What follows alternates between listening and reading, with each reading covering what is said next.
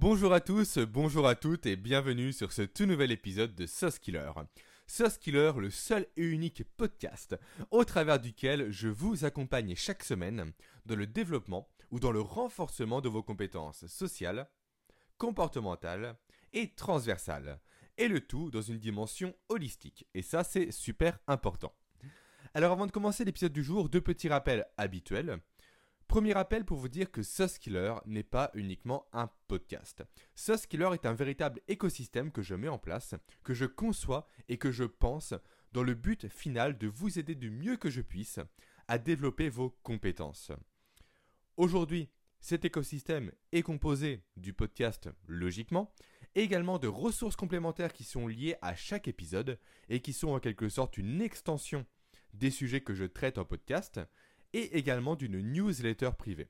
Une newsletter privée au travers de laquelle, chaque semaine, je vous livre mes astuces et mes conseils inédits, toujours dans le but de vous accompagner au mieux dans le développement de vos compétences. Alors je vous préviens, cette newsletter privée est uniquement réservée aux personnes les plus motivées. Vous avez également un lien juste en bas en description pour vous y inscrire. Deuxième euh, aparté, on va dire.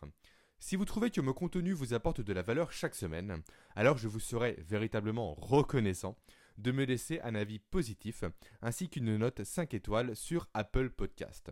Alors soit vous avez vous-même euh, une device Apple comme un iPhone, un iPad ou encore un Mac et c'est génial, allez sur l'application Podcast et donnez-moi votre note, soit vous n'en avez pas et auquel cas je vous conseille tout simplement d'aller prendre l'iPhone d'un ami, d'un proche, d'un membre de votre famille, voire d'un inconnu pour les plus téméraires d'entre vous, de prendre cet iPhone, de m'attribuer votre note, puis de le rendre à la personne à qui vous l'avez usurpé.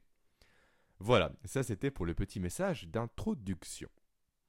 Maintenant, comme vous l'avez vu dans le titre de ce podcast, aujourd'hui, nous allons parler de l'importance des silences en communication. Alors, avant de vous parler précisément de la façon, ou plutôt des différentes façons dont vous pouvez utiliser les silences en communication, et en quoi ils sont de redoutables outils d'influence, de négociation et également euh, d'outils qui vous permettent de vous sortir de situations un peu délicates, on verra tout ça par la suite, je vais vous préciser, je vais vous expliciter ce que j'appelle silence dans ce podcast. En fait, il y a deux sortes de silence une sorte de silence, ou devrais-je dire plutôt une forme de silence d'ailleurs, donc une forme de silence sur laquelle vous n'avez malheureusement aucun moyen d'agir, c'est le silence communément appelé psycholinguistique. En fait, c'est le silence qui correspond au temps que l'on prend, que notre esprit prend pour analyser une information et pour y répondre. Alors soit pour euh, réfléchir à comment formuler la réponse, soit pour trouver les informations qui permettent de répondre à la question. Voilà, ça c'est le silence qu'on appelle psycholinguistique. Celui-ci ne nous intéresse pas du tout ici, parce que, encore une fois, on ne peut pas jouer dessus.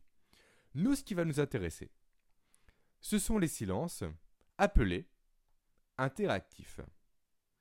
En fait, les silences interactifs sont les silences sur lesquels on va pouvoir avoir de l'emprise. Sont les silences que l'on va maîtriser et qui vont nous permettre, par effet de ricochet, de maîtriser un échange, de prendre la main sur un dialogue, de euh, prendre le lead sur une négociation et de se sortir de situations parfois délicates. Avant euh, de rentrer dans tous ces détails-là, il est important pour moi de préciser pourquoi le silence, aujourd'hui, est un puissant outil de communication. Je ne sais pas si vous l'avez remarqué. Aujourd'hui, le silence est assez mal reçu, on va dire, lors d'une interaction sociale. Quand vous êtes au travail à la poste café, quand vous mangez avec des amis, quand vous êtes au restaurant avec votre époux, votre épouse ou peu importe, dès qu'il y a un silence supérieur à 2 voire 3 secondes, ça commence à être un peu gênant, ça commence à être un peu malaisant. Alors 2-3 secondes, dit comme ça, ça peut paraître très court, mais croyez-moi, 2-3 secondes lorsqu'on parle avec quelqu'un en face à face, ou plutôt lorsque l'on ne parle pas avec quelqu'un en face à face, c'est très long. Et je vais vous en apporter la preuve dès maintenant. Se sont écoulées à l'instant 3 secondes. Vous voyez à quel point ça peut être long. À moins que vous m'écoutiez en accéléré, auquel cas, forcément, c'est passé plus rapidement. Euh, plus sérieusement. Aujourd'hui, le silence met donc mal à l'aise. On est en fait dans une société qui est tout le temps dans la réactivité, qui veut tout le temps briser ses silences. Donc dès qu'un silence va commencer à s'éterniser, inconsciemment, on va chercher de façon quasiment, euh, comment dire, euh, irrépressible, je crois que ça se dit, peu importe, irrépressible à le briser. On veut reprendre la parole, on veut occuper le vide. On se torture quasiment l'esprit à chercher ce que l'on pourrait dire pour arrêter ce fardeau qu'est le silence. Et si jamais on ne trouve pas, on va même faire des bruits. On va commencer à tousser, on va commencer à se racler la gorge. Tout ça pour que le silence s'arrête. Donc, le silence, naturellement, on n'aime pas ça. Pourtant, c'est très important, le silence. C'est réellement ce qui nous permet aujourd'hui en fait de digérer une information, de la comprendre, de la traiter, de l'analyser et d'y apporter une réponse efficacement. Et le souci justement aujourd'hui, c'est que les gens, encore une fois, n'aiment pas le silence, donc ils vont chercher à réagir de plus en plus vite. Ils vont quasiment réfléchir à la réponse qu'ils vont apporter à la personne alors que la personne en face d'elle n'a même pas, même pas encore terminé de parler. En fait, aujourd'hui, on ne s'écoute plus. On cherche à être très réactif, le plus réactif possible, pour ne pas faire face à des situations gênantes. Et le problème derrière tout ça, c'est que les conversations actuelles, désolé si je vous choque, peu importe, mais sont vides de sens. Aujourd'hui, les gens parlent pour ne rien dire. Aujourd'hui, les gens parlent uniquement de sujets complètement superficiels, de lesquels ils se complaisent, malheureusement. Tout ça parce que le silence, le temps de réflexion, euh, qui est, comment dire, à la source de ce silence, les gêne et les met mal à l'aise. Et là, je viens de me rendre compte que j'ai pas mal digressé par rapport à mon podcast. Désolé. Ça me paraissait quand même important d'en parler. Donc, de quoi allons-nous parler aujourd'hui? On va parler de plusieurs euh, cas dans lesquels l'utilisation du silence va être très utile, très important et très pertinent à employer si votre but, encore une fois, est de développer vos compétences comportementales, sociales et transversales. Je vais commencer par parler euh, de la chose à laquelle on pense le plus souvent quand on entend parler de gestion du silence. Quand on entend parler de gestion du silence, ce qui nous vient à l'esprit, généralement, c'est le fait de mettre des silences dans ses discours pour avoir plus d'impact sur les autres. Ça, c'est la première utilisation du silence que l'on fait naturellement et que j'ai appris à faire il y a quelques années en arrière. En fait, moi rapidement, on va dire que j'ai un problème, c'est que je parle très très vite, donc j'ai dû apprendre à mettre des silences dans mes phrases pour que les gens aient, comment dire, le temps d'assimiler ce que je viens de dire avant de renchaîner sur autre chose. Ça, c'était encore une petite digression. Donc, comment faire, vous, aujourd'hui, pour, euh, comment dire, pour mettre des silences bien placés dans vos échanges afin d'avoir plus d'impact et plus de force dans vos discours sur les personnes à qui vous les adressez? Alors ça, c'est quelque chose qui est très simple à faire, véritablement très simple à faire. Il vous suffit simplement de faire une pause avant chaque mot important dans votre discours, avant chaque idée, on va dire, majeure, avant chaque concept crucial, avant chaque message que vous souhaitez réellement faire comprendre à votre interlocuteur ou à votre auditoire, vous allez mettre une pause. En fait, mettre une pause, va briser un peu le comment dire le ronronnement de votre voix. Ça va casser un peu la zone de confort dans laquelle était votre interlocuteur, dans laquelle était votre auditoire. C'est un peu comme quand vous faites de la cuisine. Lorsque vous cuisinez, vous mettez votre hotte aspirante. Cette hotte au début, lorsque vous la mettez, vous la remarquez. Elle fait un bruit assez dérangeant.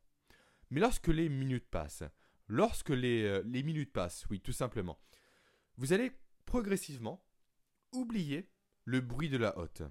Elle va, comment dire, s'effacer dans votre esprit. Et c'est uniquement lorsque votre compagne ou lorsque votre compagnon va stopper cette hotte que vous allez remarquer son absence.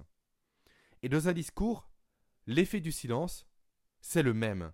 C'est que votre voix, au bout d'un moment, les gens s'y habituent. Les gens, euh, comment dire, euh, se sont habitués au, au timbre et au ton que vous employez. Et donc forcément, ça commence à être un peu incorporé dans leur esprit. Ça, ça se glisse en tâche de fond. Mais lorsque vous faites un silence, vous allez couper. Vous allez créer, on va dire, un bug dans la matrice chez vos interlocuteurs qui vont se dire Ah, là, il y a un truc qui manque.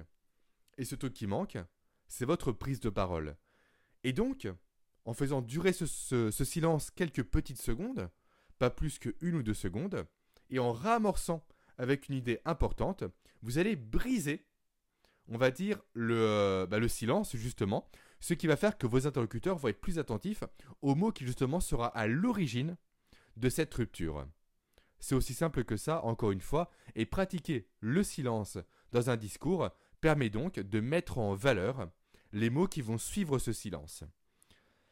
Et là, j'ai un exemple qui est très parlant pour euh, illustrer ça, c'est le discours de Martin Luther King, le fameux I Have a Dream.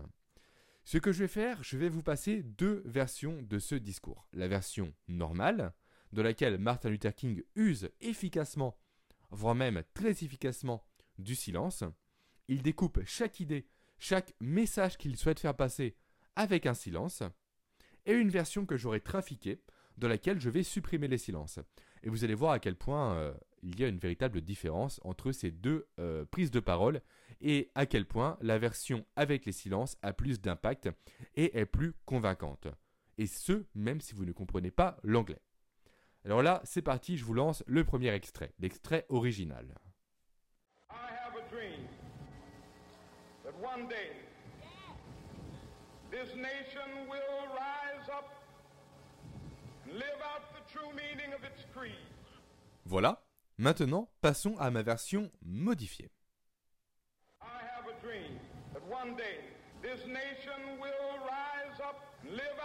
Alors je pense qu'il n'y a pas photo. Vous avez clairement entendu la différence de poids entre ces deux discours, entre le discours avec des silences, qui lui est vivant, qui lui apporte des ruptures. On est un peu pendu aux lèvres de Martin Luther King.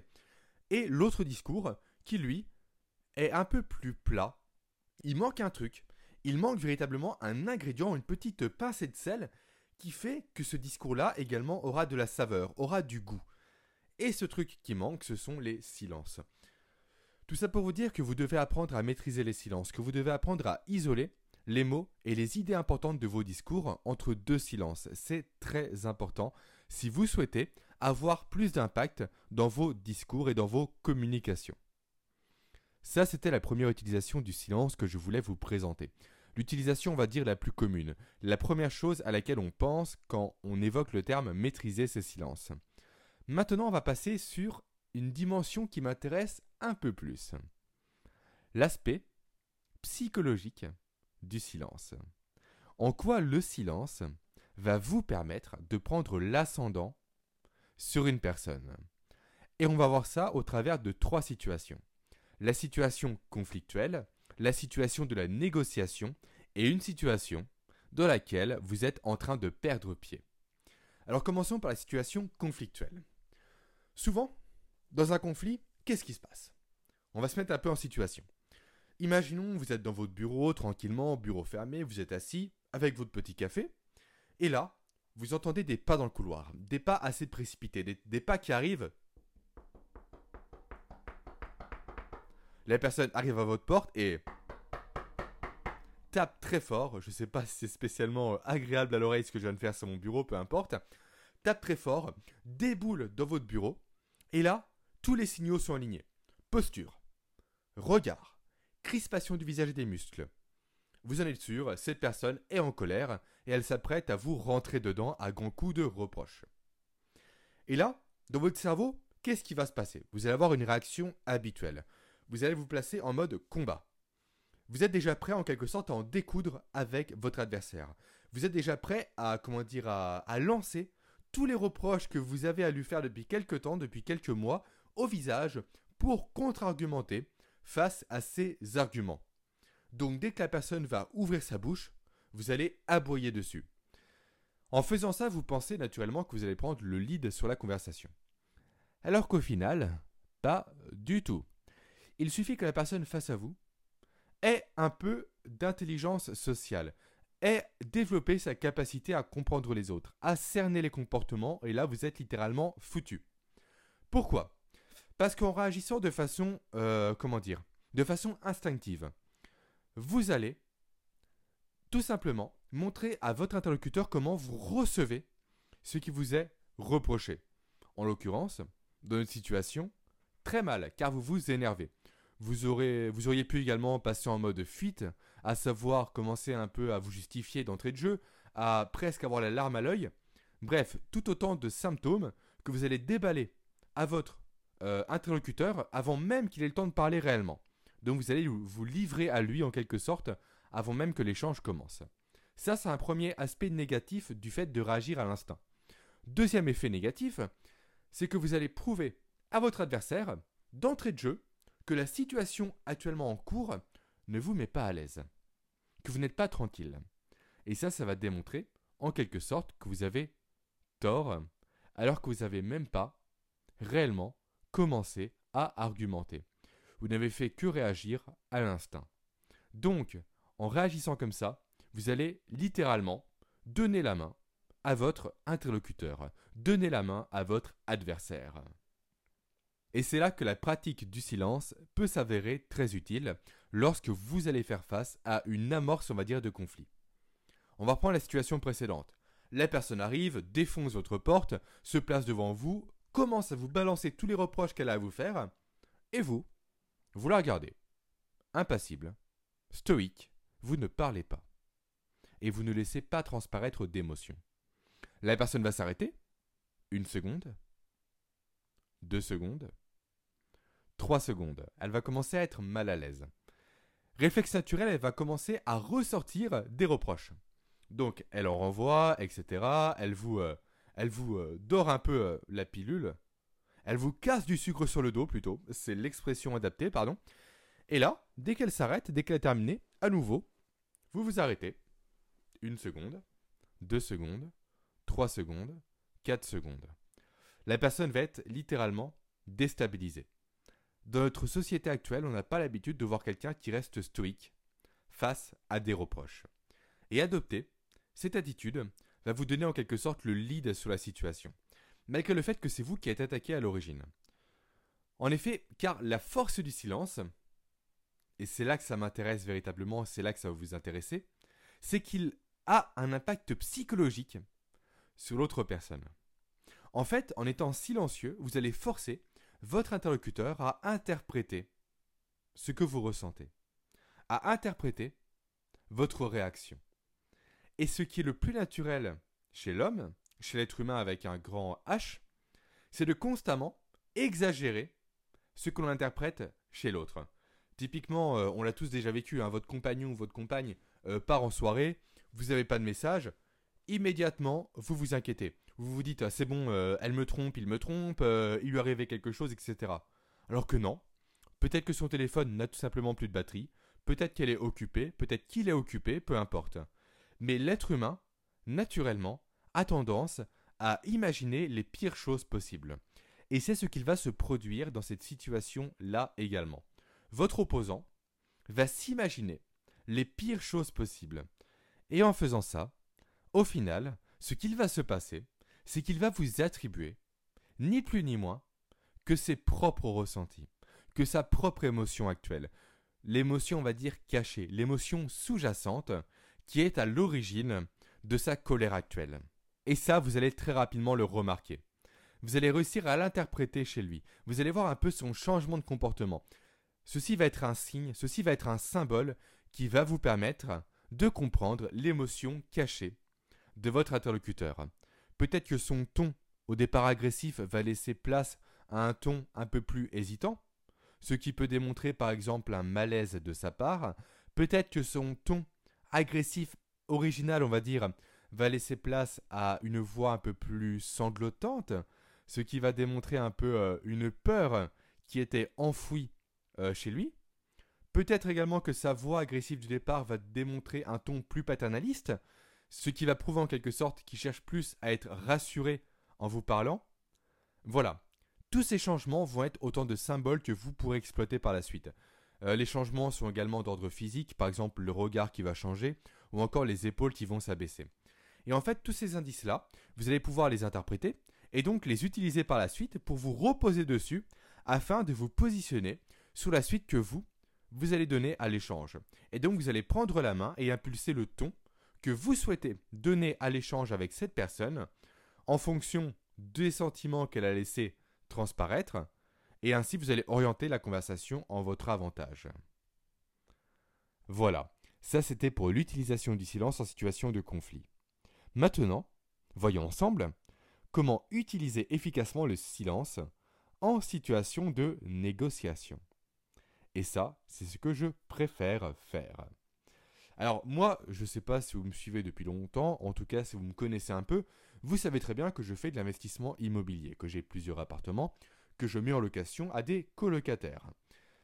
Récemment, j'ai acheté un bien, c'était en avril 2019, je crois qu'on l'a signé, donc on a négocié autour de février-mars, peu importe.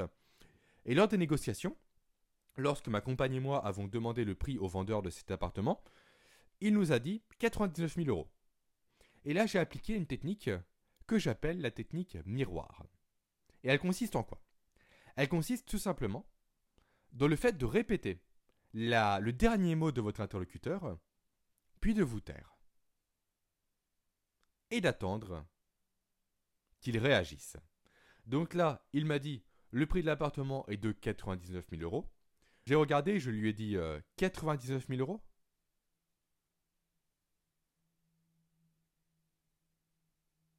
C'est long 5 secondes. Hein. C'est tellement long que la personne qui faisait face à moi, donc le vendeur, s'est senti mal à l'aise et qu'il s'est senti dans l'obligation de rompre le silence, en me disant Oui, mais le prix euh, est négociable. Alors là, autant vous dire que j'ai sauté sur l'occasion. Hein. Un si beau pied dans la porte, ça ne pouvait pas se refuser. Et au final, j'ai eu l'appartement à 84 700 euros. Donc une belle négociation.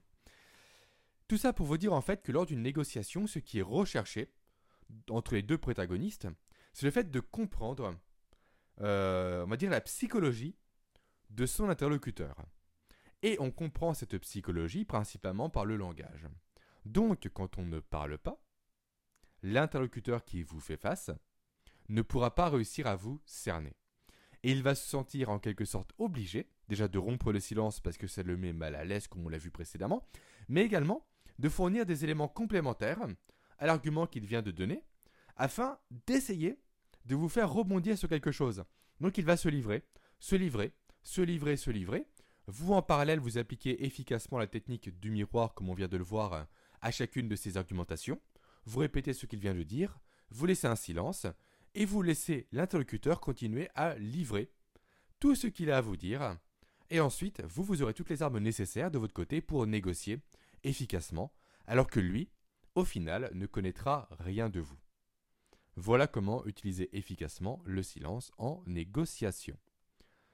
Maintenant, on va passer à la dernière situation, la situation dans laquelle vous perdez pied face à plusieurs personnes.